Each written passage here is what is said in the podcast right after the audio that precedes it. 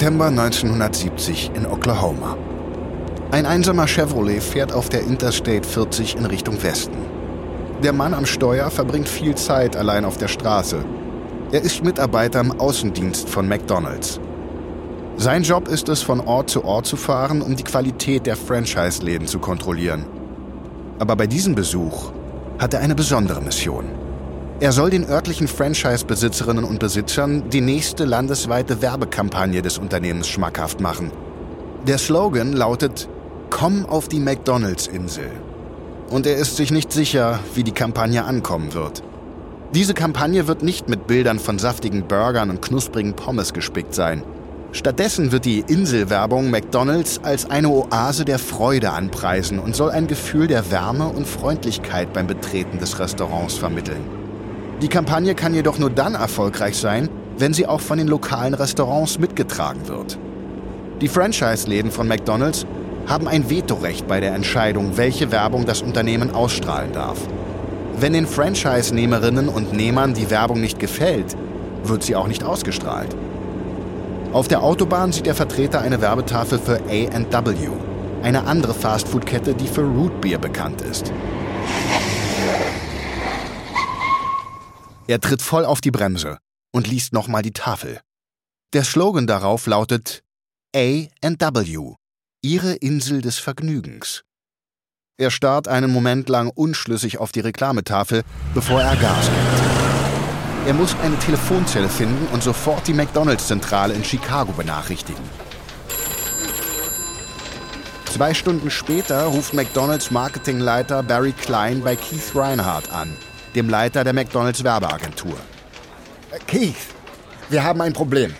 AW hat eine neue Werbekampagne mit einem Slogan, der genauso klingt wie der, den Sie kreiert haben. Die Inselkampagne ist damit vom Tisch. Unsere Anwälte sagen, das Risiko ist zu groß. Sagen Sie den Dreh ab und arbeiten Sie an einer neuen Idee. Verdammt. Okay. Wie weit verschieben wir dann den Starttermin für die Kampagne nach hinten? Gar nicht. Die Sendezeit ist bereits gekauft. Sie haben zwei Wochen Zeit, um eine neue Idee zu liefern. Reinhard spürt, wie plötzlich Panik in ihm aufsteigt. Seine Agentur hat den millionenschweren Werbeauftrag von McDonald's erst vor ein paar Monaten erhalten. Er weiß, dass seine erste Kampagne für McDonald's etwas Großes sein muss. Das Problem ist, dass Reinhard nichts in der Rückhand hat. Nicht einmal eine halbgare Idee. Er braucht schnell eine neue Vision oder seine Zeit als McDonalds Werbefachmann wird bald wieder vorbei sein.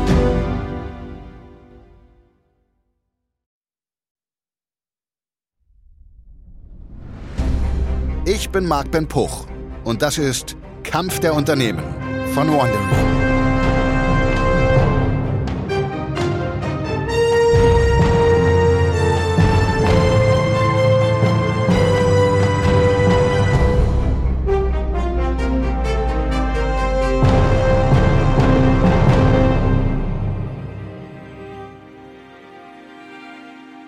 In der letzten Folge ging McDonald's an die Börse, während Burger King von einem Lebensmittelgiganten aufgekauft wurde.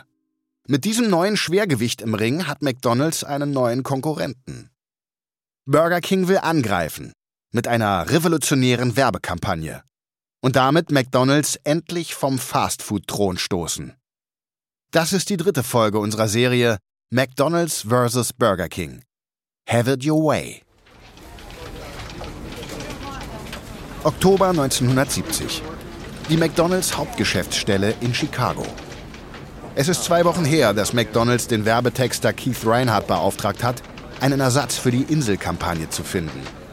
Jetzt steht der bärtige Mitreißiger kurz davor, seine neue Idee den Marketingchefs von McDonalds vorzustellen.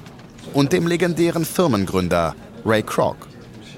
Reinhardt versucht seine Nervosität mit einem Lächeln zu verbergen, während er vor dem McDonalds-Team steht er holt tief Luft und beginnt mit seinem Vortrag. Das Leben heutzutage ist hektisch. McDonalds-Kunden haben Jobs, Hausarbeit, Hausaufgaben, Orte, an denen sie sein müssen, Rechnungen, die sie bezahlen müssen.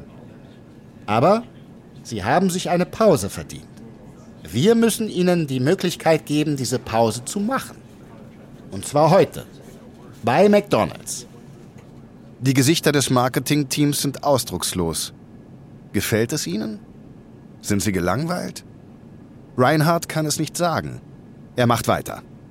Wir haben einen Song kreiert, der diese Botschaft einfängt. Er geht so. Er singt ein kleines Liedchen, in dem er die Sauberkeit von McDonald's preist und die Kunden auffordert, eine Pause zu machen. Ein Marketingleiter runzelt die Stirn und verschränkt die Arme. Hm, ich finde das irgendwie kitschig. Bevor Reinhardt etwas entgegnen kann, schreitet Croc ein. Ich habe nichts gegen ein bisschen Kitsch. Ich mag das Lied. Es ist lustig. Wie ich oft sage, wir sind nicht im Hamburgergeschäft, wir sind im Showgeschäft. Mit Crocs Unterstützung wird die Kampagne genehmigt. Anfang 1971 hat die Kampagne You Deserve a Break Today, Du hast heute eine Pause verdient, ihr TV-Debüt. Sie zeigt eine Truppe von uniformierten McDonalds-Mitarbeitern, die mit Wischmops und Putztüchern bewaffnet sind. Während sie das Restaurant auf Vordermann bringen, schwingen sie ihre Mops und tanzen und singen den neuen McDonalds-Jingle, als wären sie Stars in einem Broadway-Musical.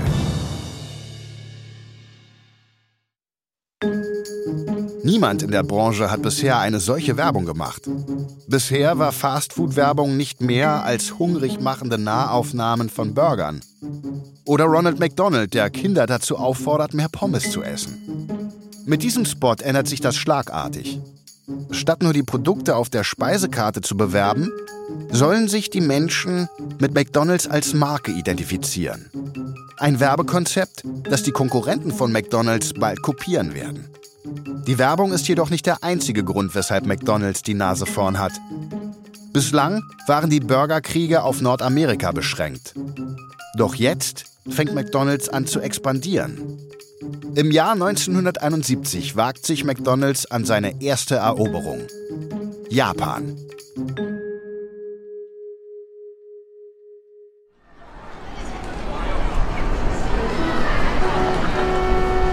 Sonntag, 18. Juli 1971. Dan Fujita führt einen McDonalds-Manager durch die Innenstadt von Tokio. Fujita ist der Mann, der McDonalds nach Japan bringen soll.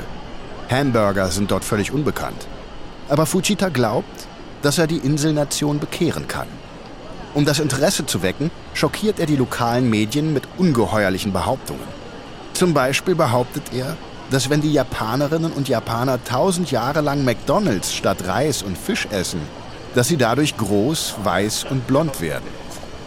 Aber jetzt ist die Zeit der absurden Behauptungen vorbei.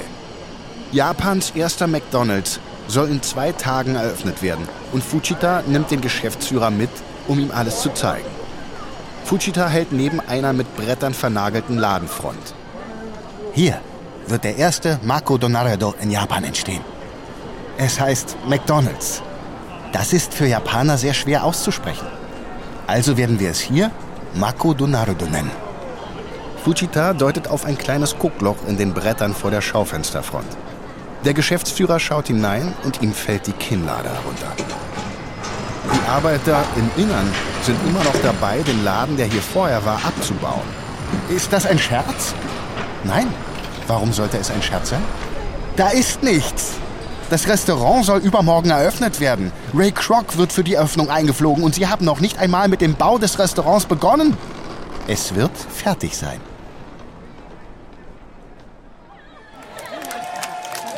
Zwei Tage später kommen der Geschäftsführer und Kroc vor dem Laden an und erwarten eine Baustelle. Aber stattdessen steht dort ein voll funktionsfähiger McDonald's. Fujita grinst in zwei fassungslose Gesichter. Ich habe Ihnen gesagt, dass Sie sich keine Sorgen machen müssen. Sagen Sie mir, warum dauert es drei Monate, so etwas in Amerika zu bauen? McDonald's kommt in Japan mit einem Paukenschlag an. Innerhalb weniger Monate ist Japans erster McDonald's eines der erfolgreichsten Restaurants der Kette.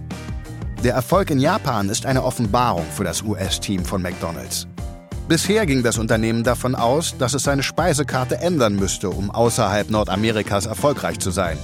Aber Japan hat gerade bewiesen, dass der Big Mac weltweit beliebt ist. Für den CEO von Burger King, Jim McLemore, ist der Triumph von McDonald's in Japan eine bittere Pille. Er erkannte zwei Jahre zuvor die gleiche Chance, aber seine Idee wurde von den Burger King-Managern bei Pillsbury abgeschmettert. Und das ist nicht das einzige Problem, das McLemore mit Pillsbury hat. Er hatte gehofft, dass die neuen Eigentümer die Expansion von Burger King beschleunigen würden.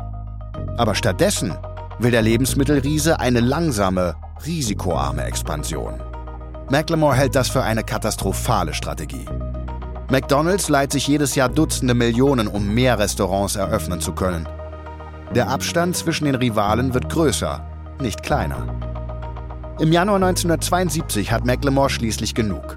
In der Überzeugung, dass Burger King den Konkurrenzkampf bereits verloren hat, kündigt er. Vielleicht zu früh. Denn nur wenige Monate später kommt das Team, das McLemore zurückgelassen hat, auf eine Idee, die Burger King zurück ins Spiel bringt. Oktober 1972. White Sulphur Springs, mitten im tiefsten West Virginia. In einem luxuriösen Ressort im Grünen treffen sich die Franchise-Nehmerinnen und Nehmer von Burger King mit Außendienstmitarbeitenden und Führungskräften zu ihrem jährlichen Treffen. Zusammen bilden sie die Burger King-Familie. Aber es ist kein harmonisches Familientreffen. Die Franchise-Nehmerinnen und Nehmer haben die Nase voll von den stagnierenden Umsätzen. Sie haben das Gefühl, dass sich das Unternehmen mehr auf die Größe des Whoppers konzentriert als auf unternehmerische Entscheidungen. Sie machen dem Management ihre Meinung klar. Wir sagen immer nur, dass der Whopper so groß ist. Die Leute wissen nicht mal, dass wir auch Kinderburger verkaufen. Ich sehe Tag für Tag die gleichen Kunden. Da sind nie neue dabei. Einer der Führungskräfte, der von den Franchise-Nehmern so offen kritisiert wird, ist Chris Schoenlab. Er ist der neue Vizepräsident für Marketing bei Burger King. Nachdem er sich stundenlang Kritik anhören musste, geht er in der Pause aus dem Sitzungsraum. Als er allein im Flur steht und seine große, dünne Brille putzt, geht ein altes Ehepaar vorbei. Die Frau bemerkt das Burger King-Schild vor dem Sitzungssaal und wendet sich an ihren Mann. Burger King? Was ist Burger King? Das ist wie McDonald's. Die Bemerkung trifft Schoenleb hart. Ihm wird klar, dass die Leute Burger King genauso sehen. Eine Nachahmer-Burgerkette. Wegen des neuen Riesenburgers von McDonald's, dem Quarter Pounder, ist der Whopper einfach nicht mehr unverwechselbar. Schoenlab erkennt, dass die Franchise-Nehmerinnen und Nehmer recht haben. Burger King braucht eine neue Botschaft. Zurück in der Zentrale von Burger King in Miami untersucht Schoenlab erneut, was an Burger King besonders ist. Eine Statistik springt ihm dabei ins Auge. Die Hälfte der Hamburger, die bei Burger King bestellt werden, sind individuell gestaltet. Das ist etwas, was es bei McDonald's so nicht gibt. Bei McDonald's gibt es keine Auswahl. Um den Service schnell zu halten, werden die Burger zubereitet, noch bevor die Kunden ihre Bestellung aufgeben. Burger King hingegen bereitet seine Burger auf Bestellung zu. Und das bedeutet, dass die Kunden ihren Whopper so zubereiten lassen können, wie sie möchten. Sonderwünsche inklusive. Um diesen Unterschied hervorzuheben, haben Schoenlab und die Werbeagentur von Burger King eine neue Kampagne entwickelt mit dem Titel Have it your way. Mach's auf deine Weise. Um sicherzustellen, dass die Kampagne Eindruck hinterlässt, stellt Schoenlab im Sommer 1973 die gesamte Werbung von Burger King ein. Mit den Ersparnissen baut er eine Kriegskasse auf. Eine Kriegskasse, mit der Burger King das Werbebudget von McDonald's übertrifft und mit der neuen Kampagne die Werbeflächen beherrscht. Schließlich, an einem Dienstag Mitte September 1973, hat die Kampagne Have It Your Way ihr Debüt. Ein paar Tage später sitzt Chris Schoenlab in der Zentrale von Burger King in Miami und jubelt. Die Verkäufe sind um 50 Prozent gestiegen.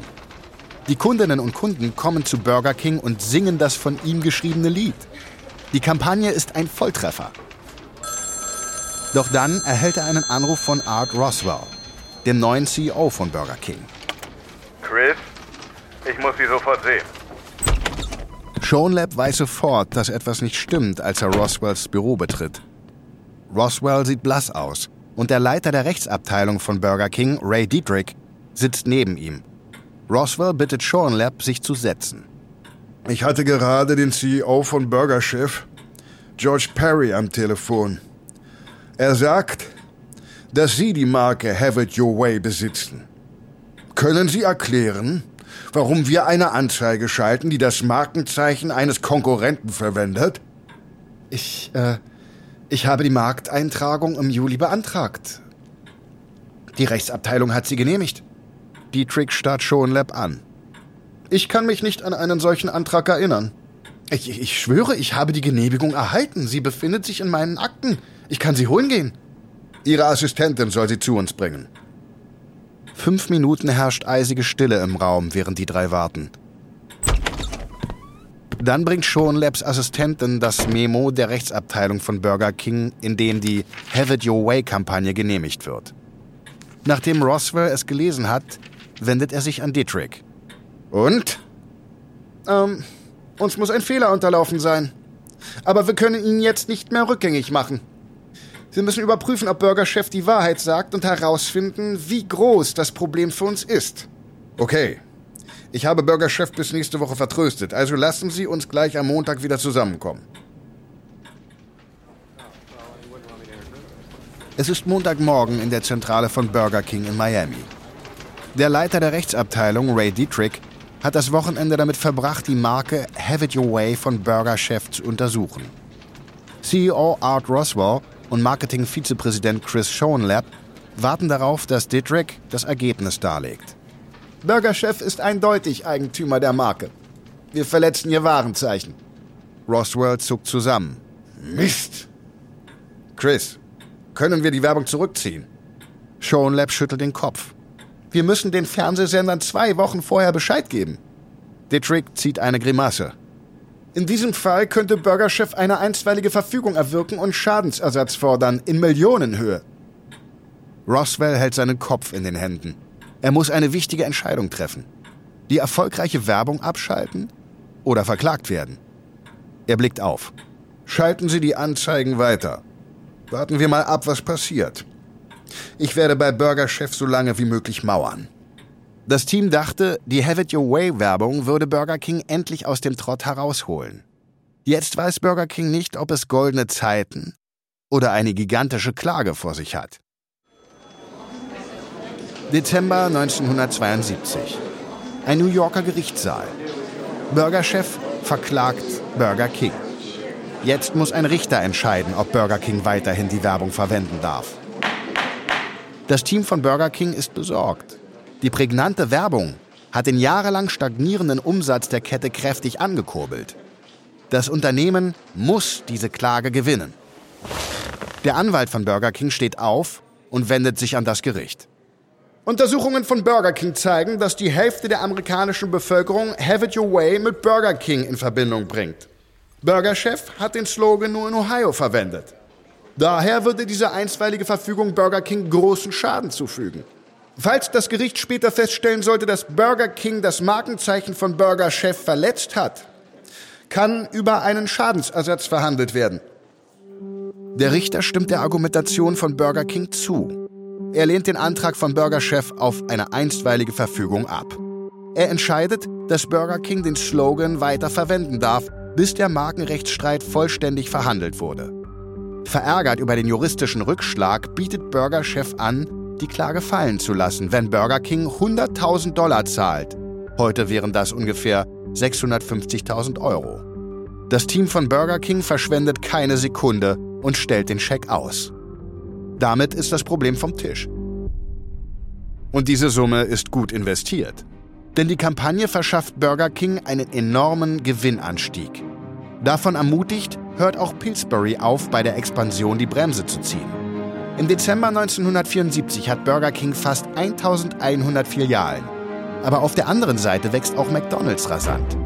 Bis 1974 hat McDonald's mehr als 3000 Restaurants in Nordamerika. Und McDonald's will den Vorsprung noch weiter ausbauen. Mit einem akribisch vorbereiteten Plan.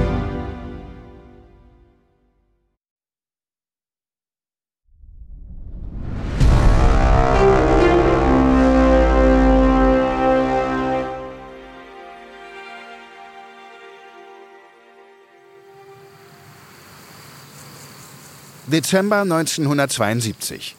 Ray Kroc steht an seinem Telefon in seiner Villa in Santa Barbara, Kalifornien. Der Anrufer in der Leitung ist der örtliche McDonalds-Franchise-Nehmer Herb Peterson. Ich muss Ihnen etwas zeigen. Können Sie ins Restaurant kommen? Als Croc dort ankommt, führt ihn ein aufgeregter Peterson in die Küche und beginnt zu kochen. Peterson knackt ein Ei auf der Grillplatte. Während das Ei gart, brät er eine Scheibe kanadischen Speck und bestreicht zwei englische Muffinhälften mit Butter. Er schichtet das Ei, den Speck und eine Scheibe Käse in die Muffinhälften und reicht Croc das Sandwich. Croc nimmt einen Bissen und ein Lächeln breitet sich auf seinem Gesicht aus. Mmh, Herb, das ist unglaublich. Mmh. Es ist fantastisch. Ich will das sofort in all unseren Restaurants haben. Aber es ist nicht so einfach, den neuen Egg McMuffin in tausenden von McDonalds-Restaurants einzuführen. Erst müssen die Lieferketten aufgebaut und neue Geräte in jeder Küche installiert werden. Andere Frühstücksoptionen müssen entwickelt werden, um ein vollständiges Frühstücksmenü zu schaffen.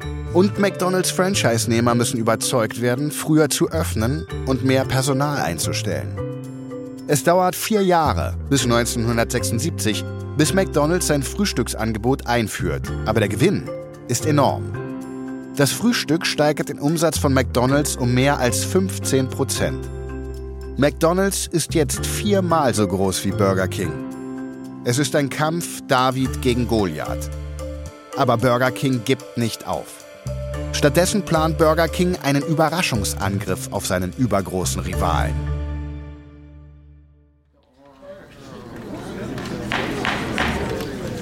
Freitag, 24. September 1982. Richter Eugene Spellman betritt einen Gerichtssaal in Miami. Der weißhaarige Richter ist nicht erfreut.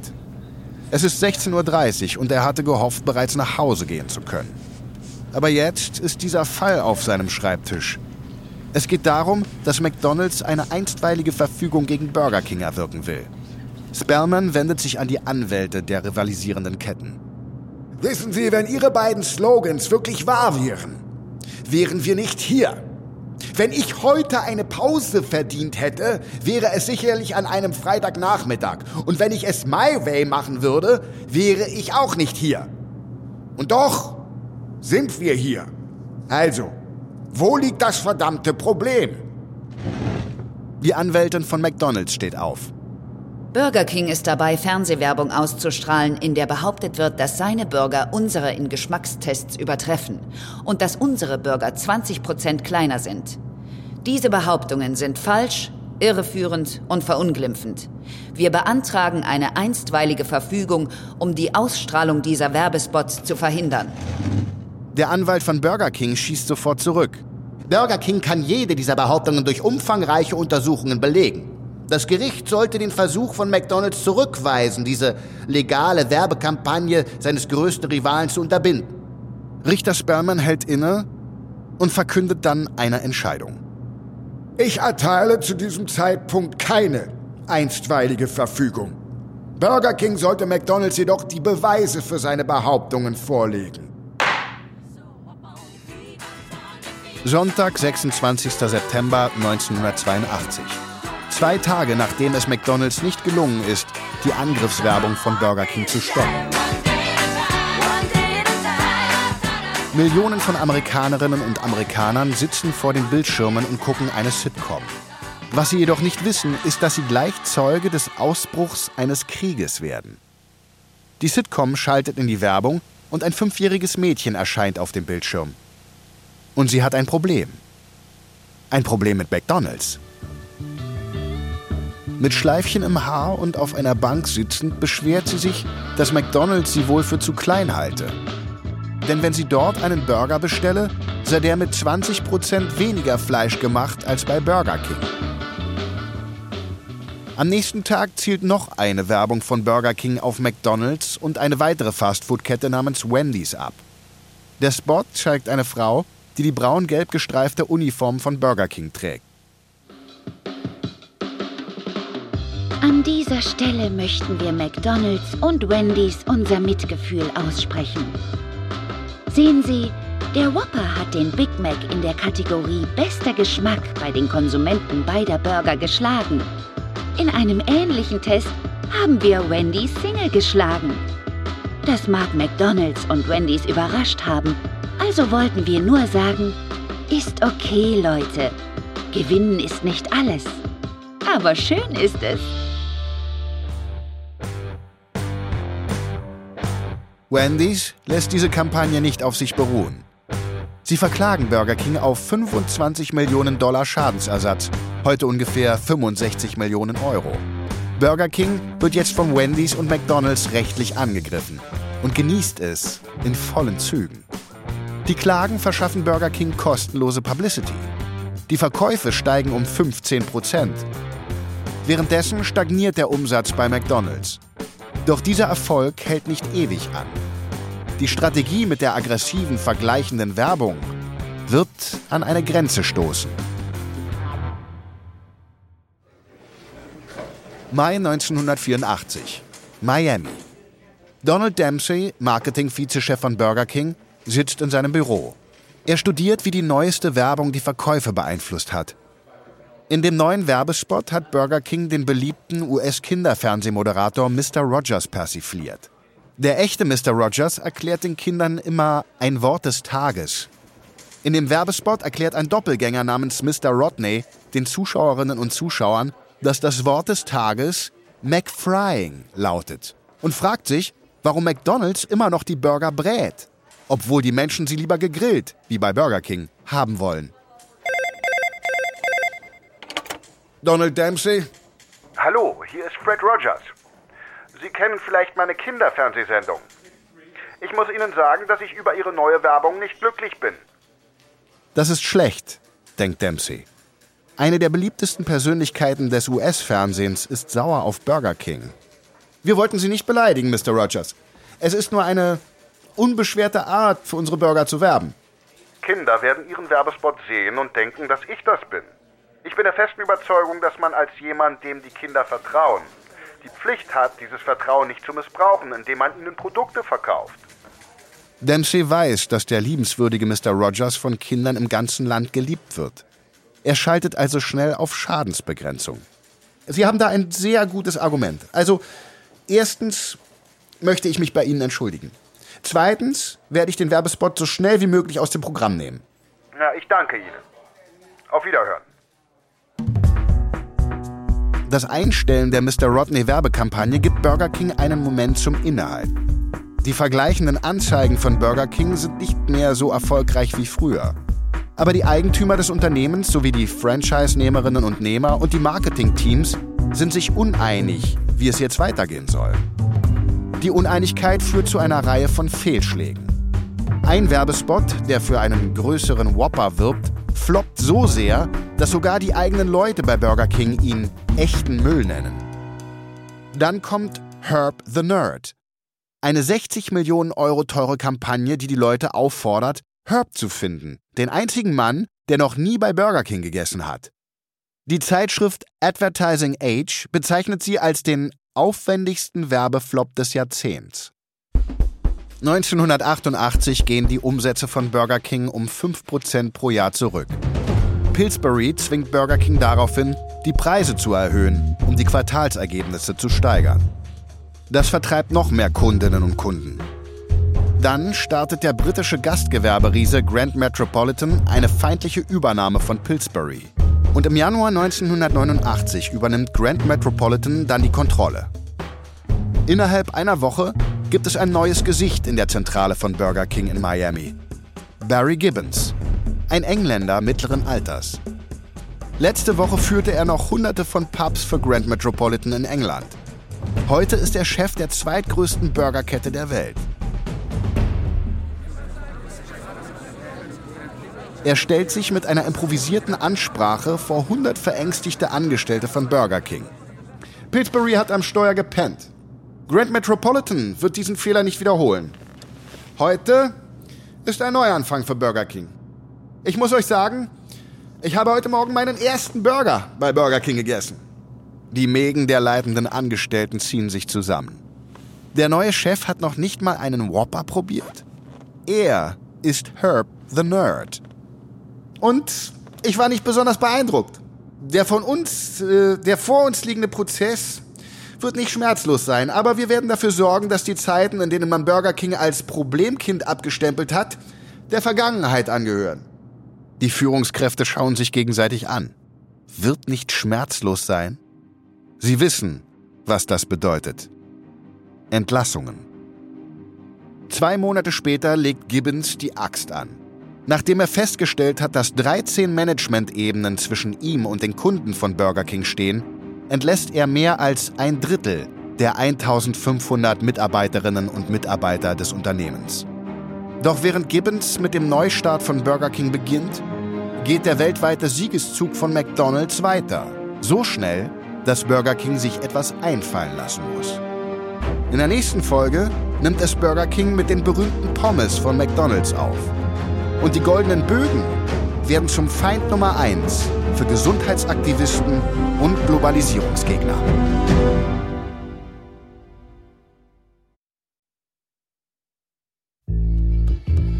Das war Episode 3 von McDonald's vs. Burger King. Von Kampf der Unternehmen für Wandery. Ein Hinweis zu den Dialogen, die du gehört hast. Wir wissen natürlich nicht genau, was gesprochen wurde. Alle Dialoge basieren nach bestem Wissen auf unseren Recherchen. Kampf der Unternehmen ist eine Produktion von Studio J für Wandery. Ich bin Marc Ben Puch. Und ich bin Aline Staskowiak. Tristan Donovan hat diese Geschichte geschrieben. Bearbeitet von Emily Frost.